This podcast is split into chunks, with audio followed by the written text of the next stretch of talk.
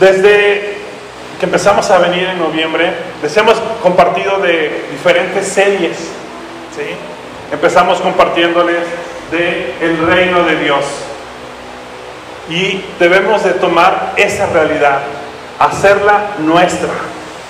Todas las bendiciones que hay en el reino de los cielos, bajarlas, tomarlas, hacerlas nuestra, declarar todas las maravillas que hay en el reino que tú necesitas aquí en la tierra y ver esa realidad que Dios quiere para nuestras vidas.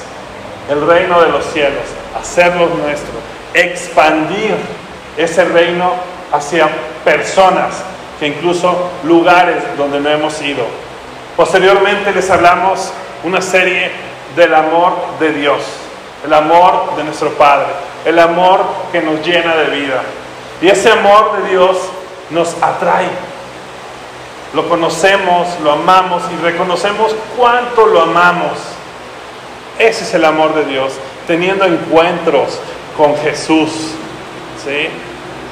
Y hace poco les compartimos de la serie de liderazgo. Todos tenemos un potencial, todos somos líderes, todos somos diseño de Dios, somos hechura de Dios, a su imagen y a su semejante. Y tenemos ese potencial que Dios ha puesto en nosotros con las habilidades, con los dones, para poder expandir el reino de Dios y vivir de victoria en victoria en el lugar donde Dios nos ponga, sabiendo que Él nos guarda, que Él nos cuida y que somos dirigidos y redirigidos también por el poder del Espíritu Santo. Y hace ocho días empezamos una nueva serie que junto con Fallo y Gala estuvieron compartiéndoles de la resurrección, del servicio, de lo que vino a hacer Jesús aquí en la tierra, y es el servicio. Y estos, estas semanas, dos semanas que, que restan, vamos a estarles compartiendo del servicio, de lo que vino Jesús a hacer aquí en la tierra. ¿Cuántos son siervos? Son hijos e hijas de Dios. Amén. Muy bien. Bueno, yo voy a andar de acá para allá porque tengo que pasar ahí las diapositivas. Eh, ¿Sí se acuerdan cómo se llama el mensaje de hoy? El mismo sentir. ¿De quién? De Cristo. Ok. Entonces, vamos a, a, partir de, de, esta cita que está aquí en la pantalla, me parece que está muy pequeñita, pero usted la puede buscar en Marcos, el Evangelio de Marcos, capítulo 10, versículo 45. Ahora, servicio, esa palabra la hemos escuchado muchas veces, quizá no sea necesario que yo le dé la definición porque usted la, la conoce bien, ¿no? Pero hoy vamos a darle un enfoque muy particular. El servicio como una expresión de amor. Y si usted trae sus su libreta o su celular, puede escribir esta, esta frase que le estoy diciendo hoy. El servicio es una expresión de amor, sino que la máxima expresión de amor quizá. Una expresión de amor, ¿ok? Ahora sí, voy a leer eh, Marcos 10, 45. Y ahí César y su papá pueden ir buscando las, las preguntas y, y, lo va, y lo va usted ahí apoyando a darle la respuesta correcta. Ah, necesita un lapicerito, ¿se lo pasas por favor? Sí, tómelo. Bueno, Marcos 10, 45, porque el Hijo del Hombre no vino para ser servido, sino para servir y para dar su vida en rescate por muchos. Estamos hablando de Jesús, el Hijo del Hombre. Él se llamaba a sí mismo el Hijo del Hombre. Nadie más lo llamó así, solo Él se llamaba a sí mismo el Hijo del Hombre. Y esto lo, Él lo hacía para demostrar, para tener una identidad como Hijo de Dios, pero también nacido de quién? De una mujer, ¿no? Entonces, cuando él se llamaba a sí mismo hijo de hombre, estaba reconociendo que él había dejado su, su reino, pero se había hecho hombre. ¿Para qué? Para servir a los hombres. Por eso esta cita es muy importante, como, como, como dice ahí, porque el Hijo del Hombre. No dice, porque Jesús no vino a ser servido, sino a servir. Dice, porque el Hijo del Hombre. Es muy importante que nosotros podamos reconocer, identificar, incluso celebrar cómo Jesús se llama a sí mismo Hijo de Hombre. Era Dios cuando estuvo en la tierra, pero se hizo hombre por amor, por servir como un rescate. ¿Y por qué como rescate? Recuerde que debido a la decisión que tomaron Adán y Eva, el género humano, ¿qué pasó? Se apartó de Dios. Ellos decidieron separarse, caminar separados de Dios y nosotros pues heredamos esa naturaleza caída, separada. Entonces había una necesidad para la humanidad y era la necesidad de un salvador, la necesidad de un mediador entre Dios y los hombres que pudiera acercarnos. Y nadie, solo Jesús, era capaz, era digno, Él es el único sacrificio digno que pagó el precio por nuestro rescate.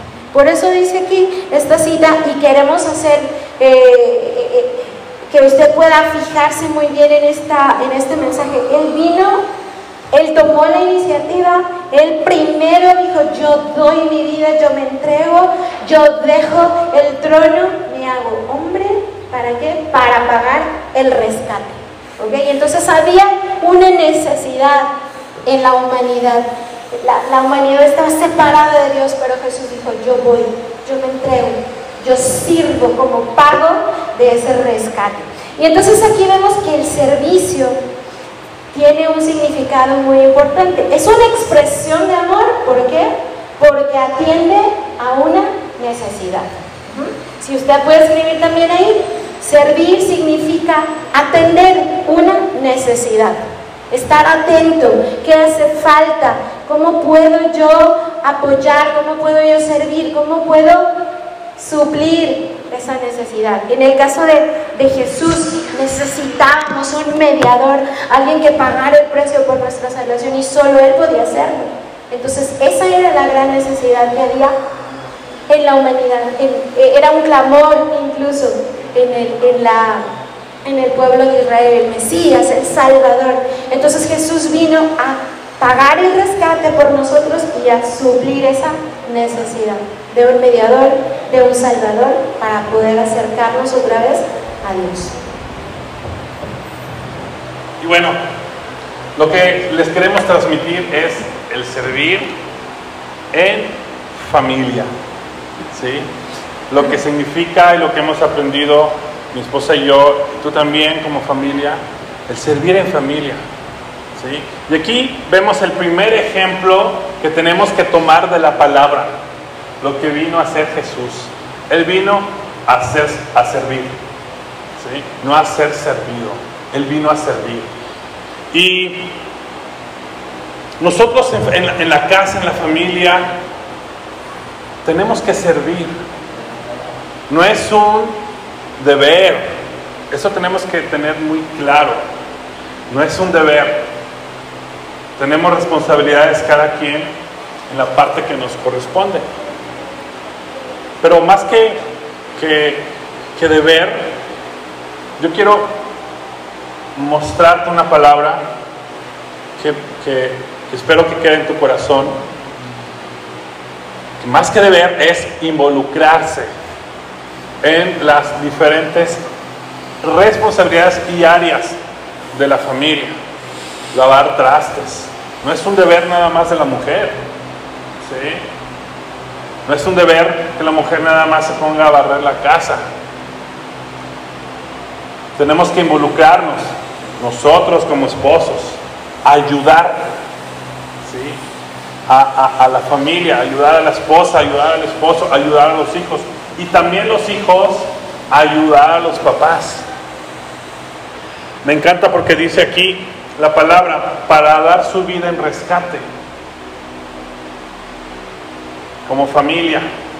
para dar tu tiempo en apoyar hacer la limpieza, en apoyar a tender la cama, en apoyar a cambiar el cuadro que tu esposa te ha estado diciendo que lo cambies o que cambies la llave de paso o lo que sea. Tenemos que estar atentos como siervos, como hijos, como hijas de Dios. Tenemos que estar atentos y dar el primer paso, adelantarnos a, estar atento a la necesidad que quiere tu esposa, que quiere tu esposo, que necesita tu hijo. Tenemos que estar atentos, involucrarnos para crear una armonía, para dar ese rescate, para dar ese tiempo, para dar el amor, para dar ese servicio como familia, para que todos estemos involucrados como familia y que no lo tomemos como una carga. Jesús ya pagó el precio, ya cargó por todo. Entonces, como familia, involucrémonos en servir el uno al otro. No es un deber, es involucrarnos todos, ayudar. ¿Sí? Ayudar. Como punto número dos, es tomó forma de siervo. Y vamos a, leer lo que dice Filipenses 2, versículo 5 al versículo 7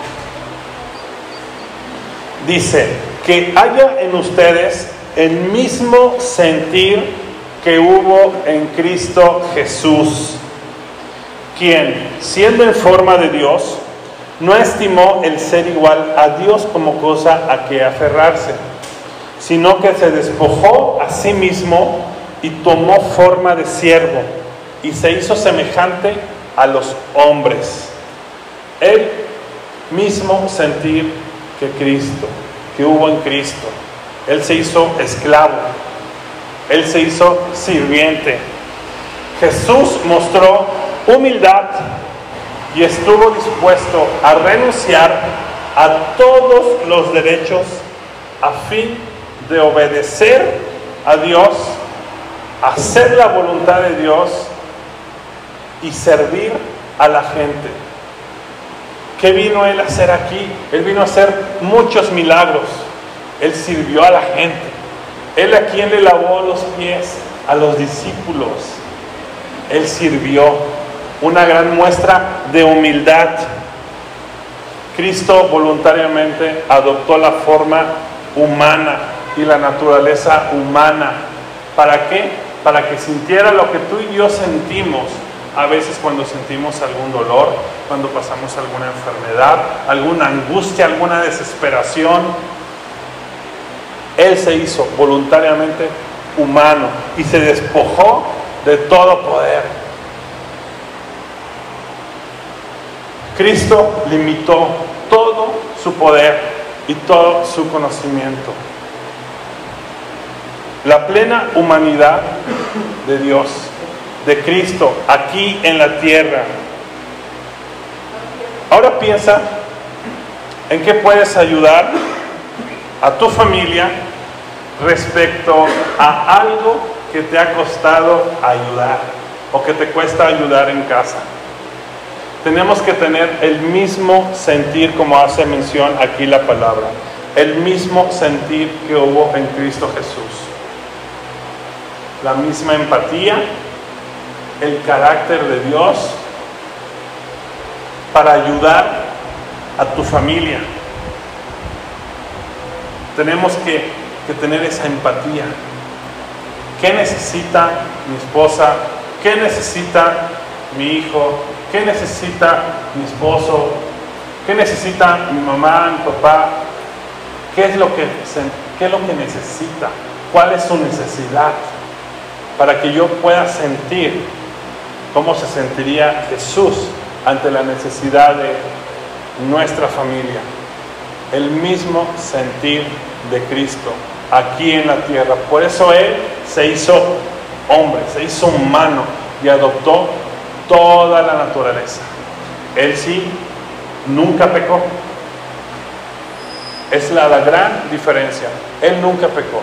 ¿Y cómo lo podemos aplicar esta cita de manera práctica y con ejemplos en nuestra familia? Bueno, aquí tenemos la palabra siervo, ¿no? Y también esa palabra la podemos aplicar como esclavo, sirviente. Ahora, normalmente los humanos, cuando escuchamos esa palabra sirviente, esclavo, es como que la tenemos en un concepto como, como de denigrar a alguien, ¿no? Pero Jesús lo que nos enseña es que servir, ser siervo de alguien es un privilegio. Él le legó esta, esta realidad de servir es de grandes, no es de personas pequeñas, al contrario. Entonces, yo te, te voy a preguntar en tu casa, por ejemplo, ¿de qué manera eres siervo de, la, de tu esposa o de tu esposo? ¿De qué manera eres esclavo? Pero escucha bien, en, de esta manera en la, que, en la que Jesús nos vino a enseñar para atender una necesidad que había, ¿no? ¿De qué manera nosotros podemos servir? Yo les platicaba hace, hace ratito en, en Barra de Palmas y cuando yo me casé, yo venía con una formación las mujeres solo sirven para atender a los hombres, ¿no? Eso me enseñaron a mí. Y tú, le tú vas a lavar, tú vas a planchar, tú le vas a hacer todo a Ricardo porque eres mujer. Y cuando yo me casé, descubrí que no era así, no necesariamente, ¿no? Y Dios me enseñó a través de él, de Ricardo, que amar a también se expresa de esta manera, sirviendo. Yo no le tengo que pedir a mi esposo, ayúdame con los trastes, ayúdame con la ropa, ayúdame a barrer. Yo no se lo tengo que pedir porque él voluntariamente viene y se involucra. Él lo hace. Desde que nos levantamos tempranito, tiende la cama, me, se dije en qué me puede ayudar, en qué se puede involucrar, y yo no tengo que pedírselo. Ahora, cuando la persona o las personas con las que compartes tu casa, tus responsabilidades, tu vida, dan el primer paso, ¿cómo te sientes? Plena, ¿sí o no? No tienes que andar ahí detrás de la gente, ayúdame, ¿por qué no haces esto? ¿Por qué no haces aquello? No.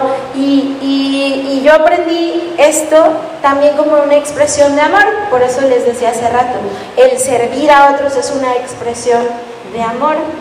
Eh, entonces, piensen ahora en este momento, ahí con las personas que ustedes viven en su casa, cómo ustedes pueden hacer esto mismo que Jesús hizo. Él lo hizo primero, Él tomó la iniciativa.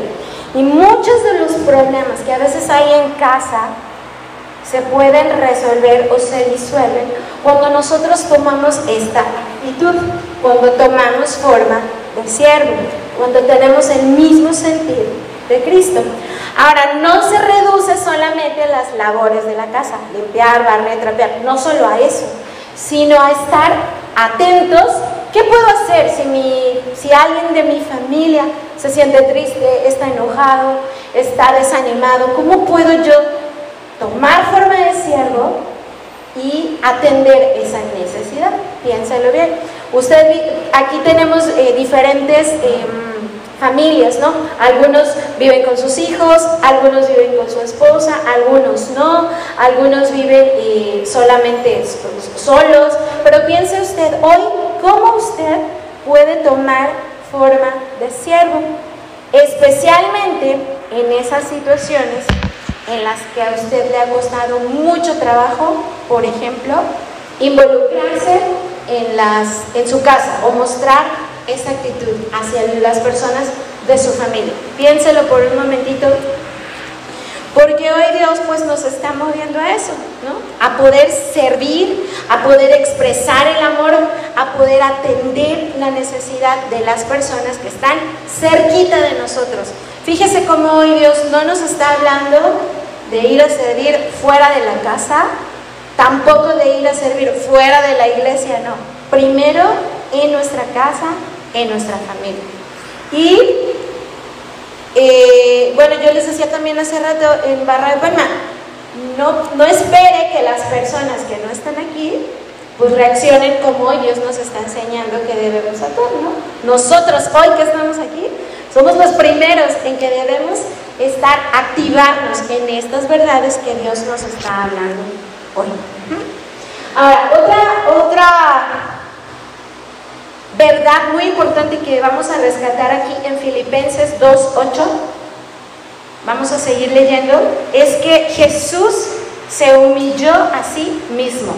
Y voy a leer, si usted puede seguir la lectura en su Biblia o aquí en la pantalla, dice, y estando en la condición de hombre, fíjese, aquí ya está hablando de que Jesús dejó el cielo, dejó, no se aferró a su condición divina, se hizo hombre. Pero aparte de que se hizo hombre, mire esto, se humilló a sí mismo y se hizo obediente hasta la muerte, y no cualquier muerte, una muerte de cruz. ¿ok? Ahora dice, se humilló a sí mismo, nadie lo humilló a él, nadie lo obligó, él solo se entregó. Y también está, este versículo en otras versiones de la Biblia dice que se negó a sí mismo, se humilló a sí mismo. Y ahora yo le voy a pedir, piense usted en qué maneras puede usted humillarse a sí mismo. Y tal vez diga, no, ¿cómo voy a dejar que me humillen? Bueno, escuche bien ahora esto. ¿Cómo puede usted derribar el orgullo? Ser humilde, en otras palabras, significa eso, derribar el orgullo, el yo. También es una, significa que reconocemos nuestro valor como personas, pero reconocemos el valor de las otras personas también como importantes. No somos altivos, no somos orgullosos. Jesús en ninguna manera, no, ni siquiera me lo puedo imaginar. Él le dijo, bueno, Adán y Eva pecaron, pues que ellos resuelvan su problema. No, además no se podía. Él dijo, yo voy, yo puedo, yo soy el pago por esa, por esa salvación, por esa paz para con Dios. Entonces, derribar el orgullo es una manera en la que nosotros nos negamos a nosotros mismos. Ahora, ¿cómo podemos aplicarlo en nuestra familia? Mire, a veces muchas familias se destruyen, hay divorcios, hay separaciones, los hijos se van o se separan de las familias por esto, porque no derribamos el orgullo, porque no le permitimos a Dios que, que, actúe en nosotros de esta manera. ¿no? Aquí ya no estamos hablando tanto de hacer cosas en la casa, sino de derribar el orgullo y permitir que el amor de Dios reine. ¿Qué más ejemplos podemos rescatar con, este, con estos versículos? ¿Cuántos han tenido broncas como familia? Yo. Levantamos hasta los pies, ¿verdad? Y a veces cuesta trabajo ponerse de acuerdo nos pensamos lógicamente diferente, ¿no? Y queremos lo mejor para nuestras familias. Pero algo que tenemos que hacer aquí cuando viene una situación donde empieza uno a discutir, donde el calorcito empieza a ponerse más ardiente, ¿y qué es lo que hace uno? Pues se enoja, ¿o no? ¿Nada me pasa a mí? Sí, ¿verdad? Pues aquí está claro la palabra, lo que hizo Jesús, humillarnos. Y no es humillarnos así, ay, me voy a humillar. No, es morir, es derribar todo argumento, es derribar todo orgullo, todo enojo, todo coraje, incluso odio. ¿sí? es derribar todos esos argumentos que tú has y tienes en tu cabeza. ¿Cuántos quieren crear un ambiente donde esté uno pues en paz, ¿no? Y que todo salga bien. Y lo hemos tenido, ¿sí? Cuando, cuando tenemos eh, alguna pues, controversia entre, entre la familia y no llegamos a acuerdos y se siente bonito. Pero a veces hay cosas que nos, que nos incluso que nos hieren y que nos lastiman. Debemos reconocer que cuando está ese desacuerdo y cuando herimos a algún familiar, ¿por qué? Porque a veces reaccionamos por reaccionar. Tenemos que humillarnos familia. Y ese es un acto de servicio, humillarnos y obedecer, no tanto obedecer lo que dijo el otro, que quiere que haga, sino obedecer la voluntad de Dios, como está aquí escrito. Cristo se humilló y fue obediente hasta la muerte en la cruz. Y tenemos que nosotros también humillarnos, incluso tenemos que aprender a ceder, aunque no estemos de acuerdo con esa decisión, tenemos que aprender a ceder. Y aparte de ceder, no dejar ahí a la esposa o al esposo, pues hazlo tú, ok, no, no, eso no es una manera de ceder, ok, voy a ceder en esta decisión y te voy a acompañar, te voy a apoyar, te voy a ayudar. ¿Por qué? Porque ahí hay un propósito. Y cuando tú te humillas, cuando tú obedeces, cuando tú ayudas, créeme que te está esperando una gran bendición. Amén. Pero tenemos que derribar todo orgullo. ¿Cuesta trabajo? Sí, mucho. Pero aquí nos da un gran ejemplo Dios. Si Cristo se humilló hasta llegar a la cruz, entonces nosotros también podemos humillarnos y entender el propósito que Dios quiere primero transformar en nuestras vidas.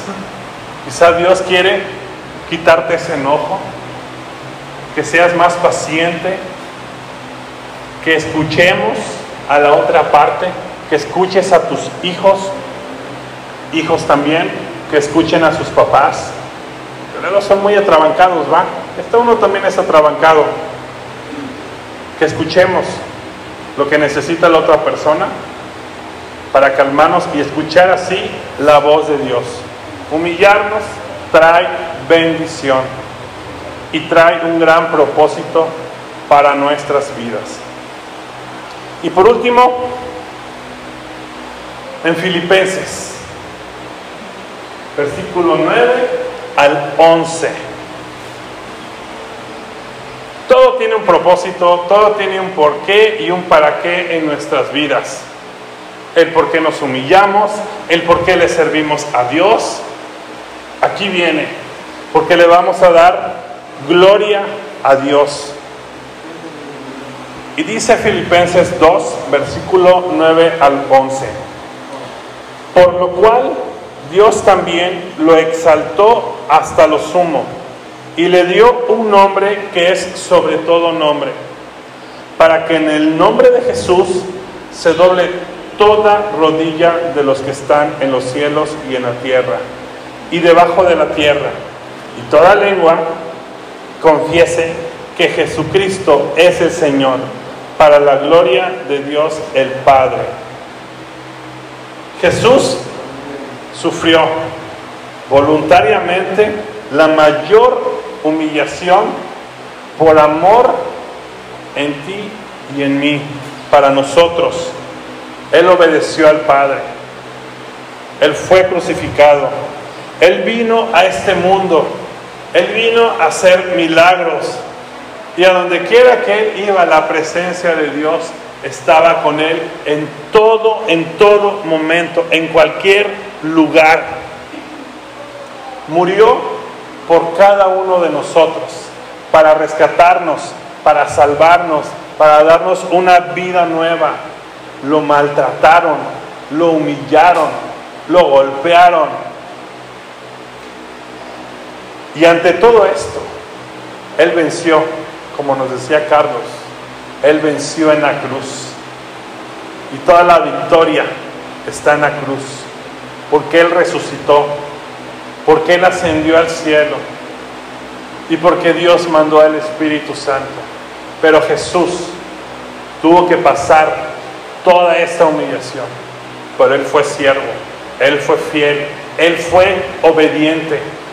Y tú y yo lo reconocimos cuando le entregamos nuestra vida a Dios y lo declaramos como nuestro Señor y como nuestro Salvador. ¿Por ¿Por qué? Porque Él es el Rey de Reyes, el Señor de Señores. Y a Él le debemos nuestra salvación. ¿Por qué? Porque Él pagó el precio en la cruz para darnos victoria en cualquier parte donde estamos, donde estemos, donde vivamos. Esa es la victoria de Cristo en la cruz. Y nosotros doblamos nuestra rodilla reconociendo que Él es el Rey de Reyes, el Señor de Señores. Y que Él su nombre poderoso está sobre toda circunstancia, sobre la enfermedad, sobre la muerte, sobre cualquier crisis económica o lo que sea en el trabajo. Él está sobre todo esto. Cuando tú tomas la decisión de declarar su nombre y reconoces que Él está en un lugar de honor con el Padre, con el Rey de Reyes, y que el nombre de Jesús está sobre cualquier situación. ¿Y qué tenemos que crear, mi amor? Bueno, si se fija aquí el resultado de ese sufrimiento, pues es que ahora Él está reinando con gloria y nosotros cerca de Él. ¿no? Hay una, hubo un fruto de todo ese sufrimiento. Entonces, si lo aplicamos a nuestra vida, ¿cuál es el fruto? de que nosotros tomemos forma de siervo, de que nosotros nos neguemos a nosotros mismos. ¿Usted cuál cree que va a ser el fruto o el resultado en su familia si usted toma forma de siervo, se niega a sí mismo, se ofrece, toma la iniciativa para atender las necesidades de su familia? Pues el resultado va a ser gloria, va a ser una atmósfera transformada porque aquí es lo opuesto cuando estamos eh, quejándonos. Es que tú no haces esto, es que todo lo hago yo. ¿Por qué no me ayudas? ¿Por qué no te ofreces? Hay un ambiente de, enojo, hay un ambiente de desunión. Pero entonces cuando nosotros permitimos, le permitimos a Dios que nos transforme en, todas estas maneras, ¿qué va a pasar en nuestra casa? Gloria. Va a haber transformación. No sé si yo les he platicado del, testimonio de mi familia. Nosotros empezamos a conocer a Dios porque mi papá eh, tuvo problemas con mi mamá, se separaron y él eh, empezó una relación con otra persona, se fue a la casa. Obviamente nosotros estuvimos tristes, lastimados y por eso conocimos a Dios, ¿no? Pero nosotros nunca le estuvimos predicando a mi papá, oye, conviértete, arrepiéntete de tus malos caminos. Nunca, nunca hicimos eso. La verdad es que desde que empezamos a conocer a Dios, Él, Dios, nos, nos, nos enseñó que la manera en la que Él iba a restaurar nuestra familia era a través de esto, de negarnos a nosotros mismos, de tomar forma de siervos y de ser humildes, ¿no? Entonces, cada vez que mi papá venía, la verdad teníamos razones para decirle, ¿y tú para qué vienes y te fuiste por allá? Nos abandonaste, nos dejaste. Nunca hicimos eso porque Dios nos enseñó a honrarlo. nosotros decimos, pero ¿cómo le vamos a honrar si Él nos dejó, si Él se fue? Y, Dios nos enseñó a través de, de las personas que nos fueron cuidando, enseñando de Dios y nos decían, si Él llega a tu casa, atiéndelo, dale palabras de amor. ¿Usted sabe lo difícil que es eso? Cuando tu padre te deja, se va de tu casa, te abandona por otra persona. ¿Cómo, cómo pueden hacer eso? Y mi mamá también lo trataba bien, lo atendía, le servía. Y ella, a ella la criticaban mucho, le decían, pero ¿cómo? Nada más estás ahí humillándote, dejando que te humille. Pero ¿sabe cuál fue el resultado de todo eso? Tres años después de que nosotros conocimos a Dios y de que aprendimos a ser, a tener el sentir de Cristo, mi papá volvió a la casa. Y mi papá regresó, nos pidió perdón, ordenó su vida y, ahora, y, a partir de eso sucedió la restauración de nuestra familia. ¿no? Ahora estamos juntos otra vez, todos caminamos con Dios, pero no fue a través ni de bibliazos, ni de rebelión. Lo que hicimos fue lo que Dios nos enseñó, tomar forma de siervos atender a mi papá, porque él nunca dejó de ir a la casa, ¿no? Obviamente nos llevaba dinero, a veces nos pedía dinero prestado a nosotros, porque él malgastó todo su, su dinero, porque estaba perdido, ¿no? Pero a veces venía y, oigan, este, nos pedía ayuda, ¿no? Y en algún momento la gente sí nos señalaba, oigan, pero ustedes están dejando, este, no sean tontos, pero nosotros sabíamos, porque todos los días orábamos, ¿no? Dios rescata a mi papá y atráelo a ti, ¿no? Y entonces, ni cuenta nos dimos cuando él regresó, nos pidió perdón y ahora él fue el que se humilló, el que tomó forma de siervo, el que estuvo atento a nuestras necesidades y así sucedió la restauración de nuestra familia. Entonces, la gloria de la cual nos habla Filipenses, fíjese bien en el versículo 9, dice, por lo cual, ahí nada más dice por lo cual, pero ¿qué es eso de por lo cual? Se humilló, se hizo hombre, fue a la cruz, y por eso ahora Dios le dio todo el, el, nombre que está sobre todo el nombre, porque en la cruz Él dejó demostrado, Él y solo Él es el Cordero de nuestra salvación, solo Él. Y cuando nosotros nos alineamos a ese sentir, es lo que va a pasar en nuestras familias. Va a haber gloria, va a haber restauración, va a haber paz y va a haber una atmósfera llena de bendición. Y entonces, ahora sí, para terminar, yo le... Espera. Para terminar, le voy a pedir que guarde su Biblia, cierre todas sus, sus cosas, que las guarde y pueda usted ponerse de pie para que, para que oremos y podamos llevar, ¿sí? No, esa es para César, para que usted la pueda este, repasar en su casa. Entonces, si puedes cerrar tus ojos y piensa en cuál de estas tres áreas Dios te está pidiendo que te actives. Si tienes que tomar forma de siervo, si es necesario que derribes el orgullo, piensa. Si es necesario que estés más atento a las necesidades de, de tu familia o de los que viven ahí en tu casa, piensa. Pregúntale, Dios, ¿en qué me tengo que activar? ¿Tengo que estar más atento? ¿Necesito negarme a mí mismo? ¿Necesito tomar forma de siervo? Y entonces, cuando tú escuches a Dios y tú entiendas qué es lo que Él te está pidiendo hoy, entonces dile, sí Señor, te pido perdón por lo que no he hecho y ahora me rindo a ti, me voy a activar entonces ahí con tus ojos cerrados, pregúntale, Señor, ¿en qué me tengo que activar? Dime, revélame, pero no te quedes callado con tu voz, háblale, pregúntale, Señor, aquí estoy, revélame. ¿Qué es lo que tengo que activar? ¿Qué es lo que me hace falta? ¿Qué es lo que tú quieres hoy corregir en mi corazón para que en mi casa, en mi familia, haya una atmósfera de gloria, para que tu reino se establezca en mi vida.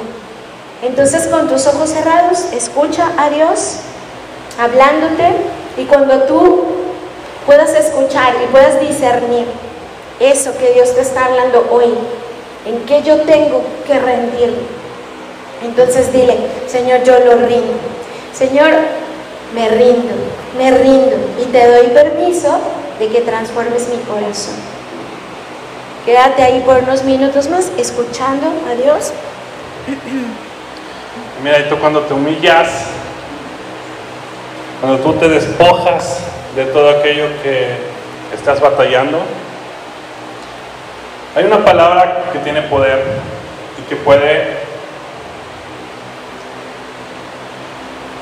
transformar esa atmósfera en tu familia. Y se llama perdón. Tú tienes el poder para perdonar.